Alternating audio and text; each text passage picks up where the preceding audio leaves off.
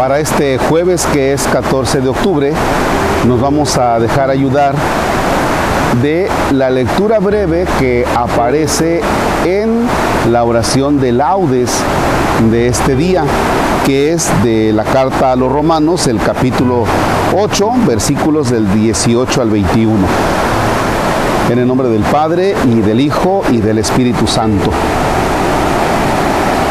Estimo que los sufrimientos de la vida presente no se pueden comparar con la gloria que nos espera y que ha de manifestarse.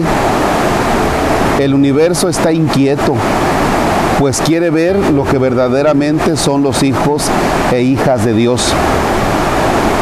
Pues si la creación está sometida a lo efímero, no es cosa suya, sino de aquel que le impulsó este destino pero le queda la esperanza porque el mundo creado también dejará de trabajar para el polvo y compartirá la libertad y la gloria de los hijos de Dios.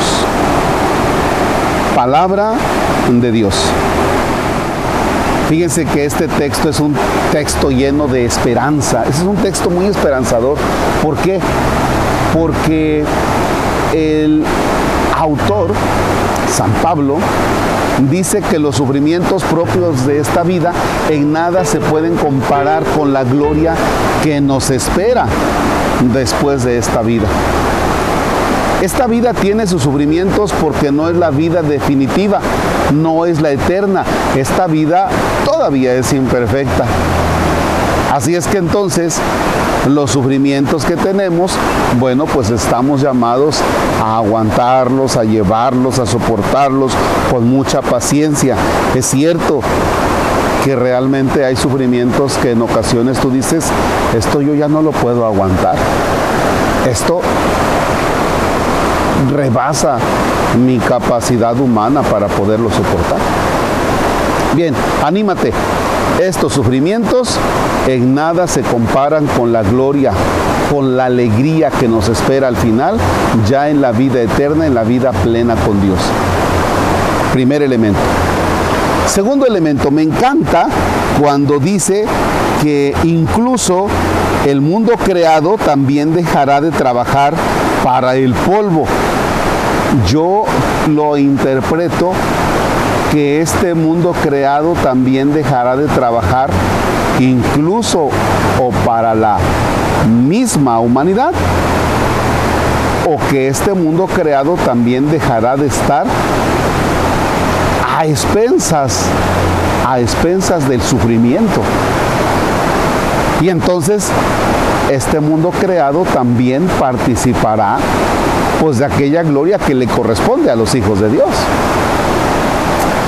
Cuando vemos la creación, cuando contemplamos toda esta belleza donde el hombre le ha metido mano, miren que la creación seguramente espera también ese momento de verse liberada de todas aquellas cosas que no le ayudan en nada. ¿Por qué? Por la, porque la creación es obra de Dios. Pensemos en estos dos aspectos. En tus sufrimientos, que en nada se comparan con la gloria que te espera, y pensemos también que la creación aguarda también el momento de la liberación y de dejar de trabajar para el polvo. Padre nuestro que estás en el cielo, santificado sea tu nombre. Venga a nosotros tu reino Hágase tu voluntad en la tierra como en el cielo. Danos hoy nuestro pan de cada día. Perdona nuestras ofensas como también nosotros perdonamos a los que nos ofenden. No nos dejes caer en tentación y líbranos del mal. Que el Señor esté con ustedes. La bendición de Dios Todopoderoso, Padre, Hijo y Espíritu Santo, desciende y permanezca para siempre. Amén el Señor es nuestro gozo, podemos estar en paz. Demos gracias a Dios. Que tengan un excelente día.